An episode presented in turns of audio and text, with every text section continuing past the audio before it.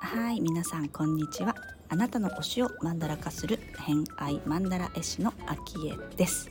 この番組は星読みを交えながらゲストの好きなものを語っていただく番組となっております。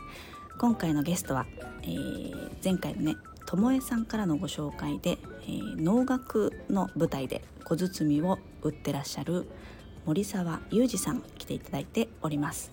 今回お話しいただいたのは、まあ、日本のね、えー、神話のお話だったりとかヴィンテージギターとかねまあ、いろいろとお話をいただいてますので楽しみにしていただければと思います。ホロスコープご紹介します。月星座が伊手座。金星星座が水亀座をお持ちのゆうじさんです星読みが好きな人はこの星座の背景にお聞きくださると楽しめるかもしれませんそれではどうぞはい。それでは今日から新しいゲストをご登場いただきたいと思います。えー、今日来てくださったのは森沢裕二さんになります。ちょっと自己紹介をお願いしてもよろしいでしょうか？はい、えー、森沢裕二と申します。よろしくお願いします。よろしくお願いします。えー、東京を中心にですね、あの、能の舞台で小鼓という楽器を、まあ、打っております。はい。よろしくお願いします。よろしくお願いいたします。小鼓という楽器を、はい。されてるということなんですけれども、はい、結構長いんですか？えー、私は二十歳から始めたので、うん、えー、もうそろそろ36、7年というところです。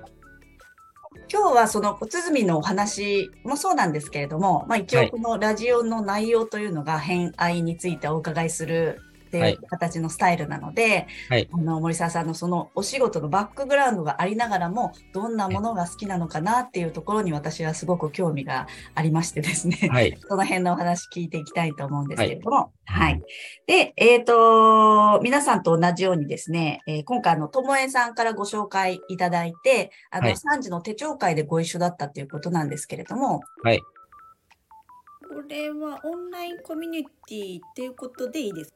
そうですね。はい。うん、自習室みたいなのが、こう、主になってるんですけど、その前後に、うん、えー、やって、あと、今、ちょうど話の流れでリクエストがあって、はい。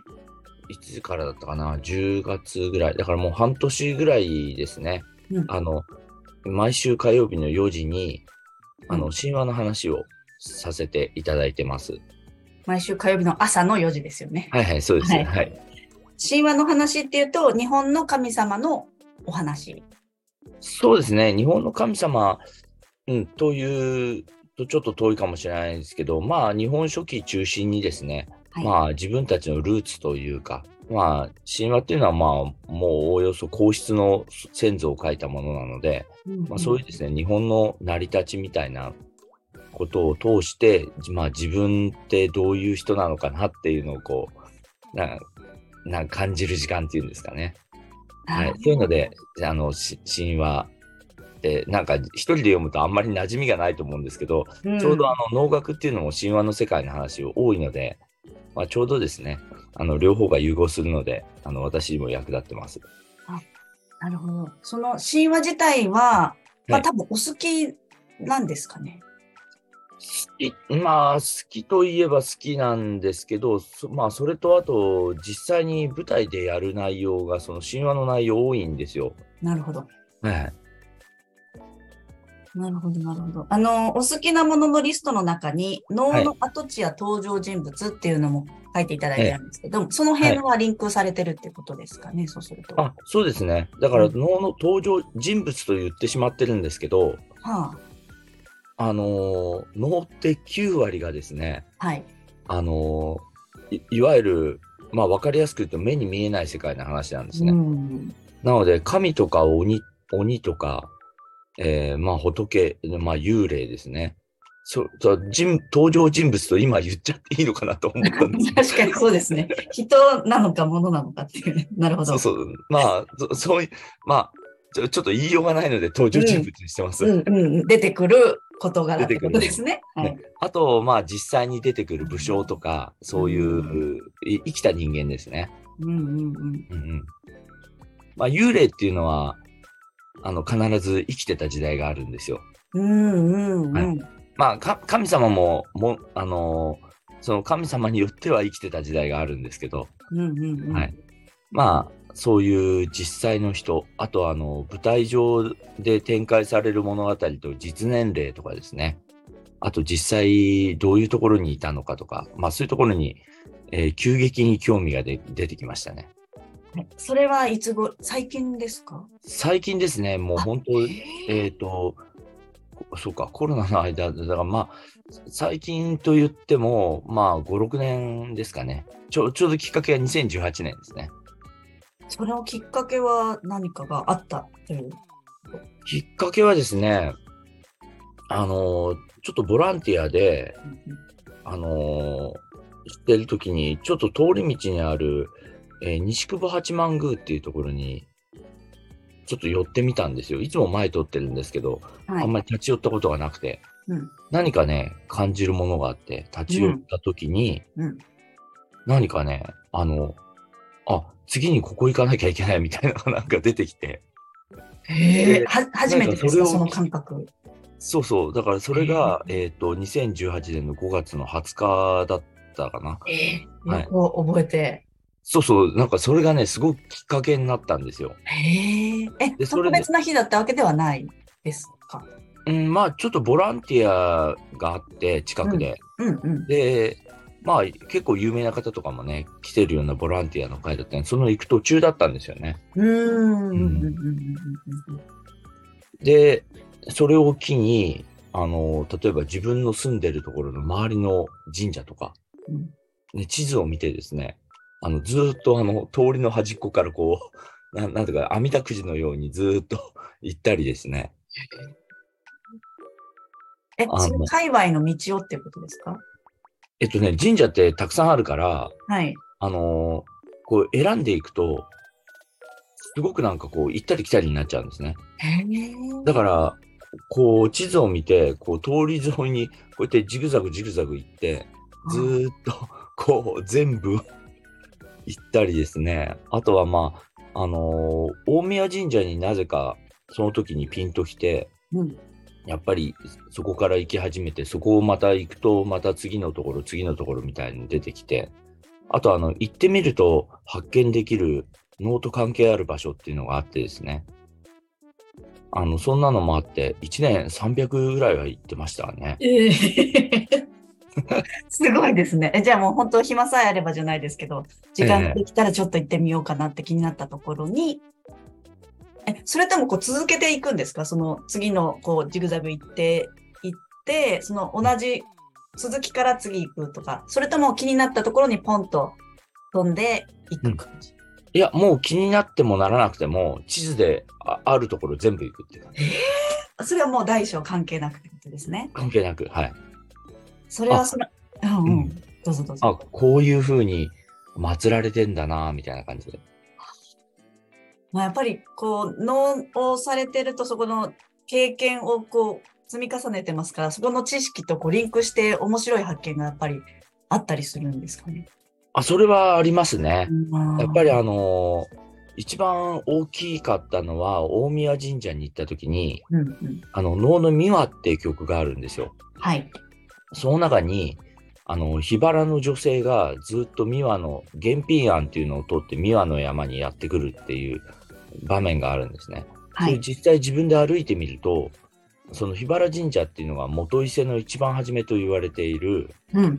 神社で、そこにですね、あの、まあ、多くの神社には荒御霊とか逃げ御霊とか書いてあるんですけど、そこにですね、天照大神の若御霊っていう、なんかあんまり聞き慣れない、そこしか書いてないようなことがあって、あ、若い時のこの御霊っていうか、まあ、初めの方っていう意味ですね。で、あなんかやっぱりここ元伊勢の一番初めって言われてるからそう書いてあるんだな、みたいなのを実感したりですね。うんうんうん。あの、能の美和っていう曲の後半になぜかですね、天の岩戸とか天照大神の話が出てきて、うん。最後に、あの、伊勢と美和は同一体だみたいなことを言うんですよ。へえ。ね、へえ。で、ご祭神は全然違うのになぜ一体かっていうと、まあ、あの、何々明神っていう、うんあの、例えば、ミワの神って一言で言った場合って、しその主催神だけを言ってるわけじゃなくて、はい。祀られてる、その一体に祀られてる神様全部のことなんです。うん、うん、うん、うん、うん。なので、いろんなキャラクターが入ってる。うん、うん、うん、うん、うん。例えば、えっ、と、うちに、まあ、宅急便が来るとしますよね。うん。すると、ピンポンとかなった時、ヤマトですって言うんだけど、はい。そしたらもう皆さん意味はわかるじゃないですか。はい。でも、その人、ヤマトさんじゃないんですよ。ああ、はい。山田さんとかだったりするわけですよね。その人の名前がですね。そうそう。それと同じように、何々明神っていう神様って、そう、その法人みたいなものなんですね。おーヤマトっていうことですね、要は。そうそうそうそう。だから、三輪の神って一言言ったら、ヤマトですみたいなもんで、あ中には、あの、そう、いろんなキャラクターの神様も含まれている。あ、なるほど。で、そうすると、行ってみると初めて、あ、ここにこういう神様が祀られているんだっていうのが分かったりするんですよ。そうすると、やっぱり、あの、いろんな解説では語られない能の世界っていうのがやっぱりこう広がってきたりしてですね、そういうのがだんだん面白くなってですね。へえはい。すごいですね。もうちょうど5年、今も今日、今日の時点が実は16日なんですけど、あとはいはい4日後でちょうど5年。あ、そうですね。そうですね。う んこの時期だったってことですね。ええへえ、すごい思う。いや、日本の神様、面白いってすごく思うんですけど、うんうんうん。なんか、あの、すごく私全然知識がないんであれなんですけど、えギリシャ神話とかってこう結構時系列だったり、あの、はい。親族関係が分かりやすかったりするんですけど、ええええ日本の神様って、そういうのあんまりないっていう印象がすごく、ああ。あの、一応こうあるんですけど、急にポッと出てきたり、ううなん、か子供っていうか、なんて言うんでしょうみたいな登場される方がすごく多くて、なんか、すごく難しいっていう印象が、ああ。覚えようとするとですけど、多分、うん。ん難しいですよね。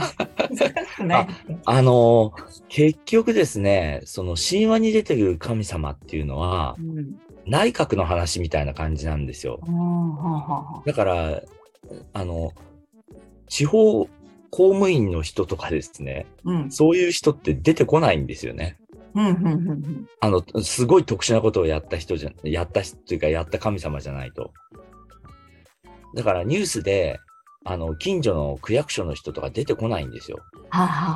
うん。なので、神話っていうのは、そういう、あの、皇室に関係あるメインキャラクターというか、まあ、えっ、と、まあ、出てきたら総理大臣に関する人たちみたいなのしか出てこないんですね。あだから、すだから、総理大臣の名前全部言えますかみたいなのと同じになってきちゃうんですよ。あ、なるほど。うん。だから、それだったら自分の住んでる近くの神社とか自分の出生地ですね。そ、そこに、あの、どんな神様が祀られているかとかですね。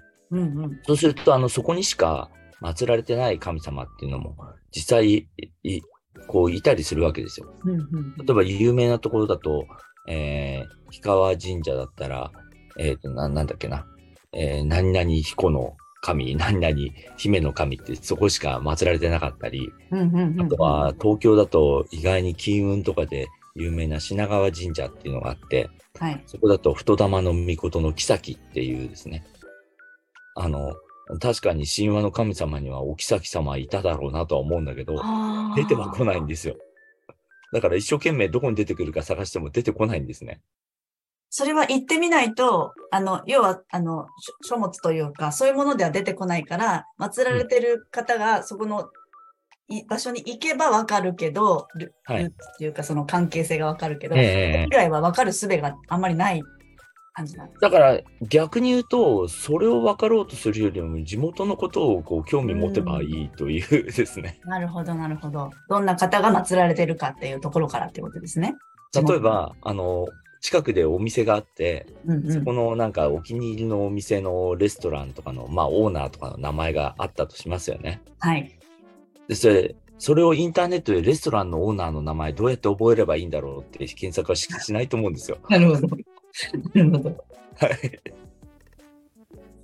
なので、そういう意味でですね、僕はどっちかっていうと、その神話とかの世界はまああります。まあ物語になっているので、うん、日本の、あのー、根幹としては重要な部分ですけど、あの、自分が興味持つのはやっぱり地元のことだなって思ってます。うんうんうん、えそうですね。地元、自分と関わりも、こうね、近いもの、何かが見えたりとかもすると興味持ちますしね。そうですね。だから、地元愛というか、自分の住んでるところが好きとかですね、もっと究極、家が好きとか、自分が好きとかいうところが中心点にあって、で、それが広がって地域とか日本っていうふうに広がっていけばいいんですけど、ああ、いいですね。なんか急に自分あんまり好きじゃないんだけど宇宙と繋がっちゃうみたいな感じになると、うんうんうんうんうん。なんか実際繋がってんのかなみたいな。確かに。そこは実感が湧かないまま遠くをつかみに行ってもって感じですね。そうそう、だからやっぱり自分のこのエリアの中のことですね、つ、な、がっていった延長線に、あのー、やっぱりこう、地球宇宙ってものがあればですね、そんな不思議な話じゃないんですよ。毎日あ、朝起きて夜寝てる宇宙の法則に従って生きているので。うんうんうん、えー、はい、ということで、今回の偏愛マンダラジオいかがだったでしょうか？えーと、たくさんねお話しいただいたことが、まあ、日本の神話のお話を中心に聞いたと思うんですけれども、あのー、私北海道札幌に住んでいて、えー、よく行くのが北海道神宮なんですよね。でこのラジオ収録した後ではあのもう一度行ってみたんですよ、まあ、よく行ってるんですけど。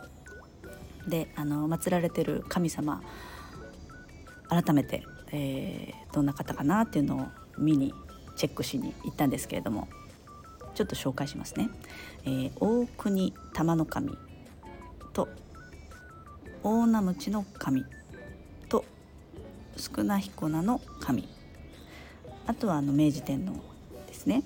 が書かれていて、まあ、祀られているっていうことだったんですけれども、まあ、どんな神様かなっていうと、えー、まあ、北海道の、まあ、国のね神様土地の神様。